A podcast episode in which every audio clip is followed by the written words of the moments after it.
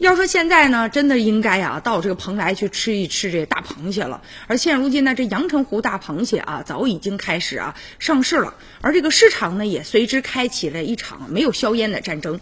记者呢就采访发现了，今年大闸蟹呀消费呈现出了猪蟹并起的一个格局。你比如说兴化大闸蟹、固城湖大闸蟹、山东黄河口大闸蟹等等啊，纷纷大显身手啊。而且啊，消费者已经回归理性了，我不再看你究竟竟。是什么品牌了？最主要是你这蟹子大不大，好不好吃？哎，注重的是性价比。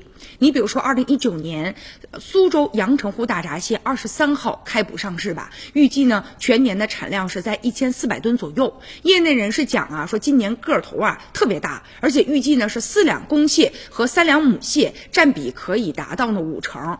但是呢，今年一家独宠的这个格局已经被打破了，其他地区的大闸蟹逐渐已经开始来到大家的餐桌上了啊。你比如说江苏的、安徽等地的螃蟹都不错呀。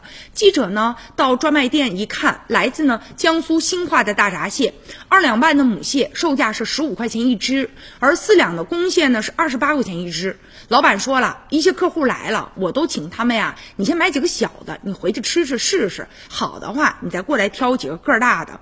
而且啊，你看我们这个，比如说像太湖的啦、兴化的啦，哎，这都卖的非常不错，而且知名度现在是越来越高了。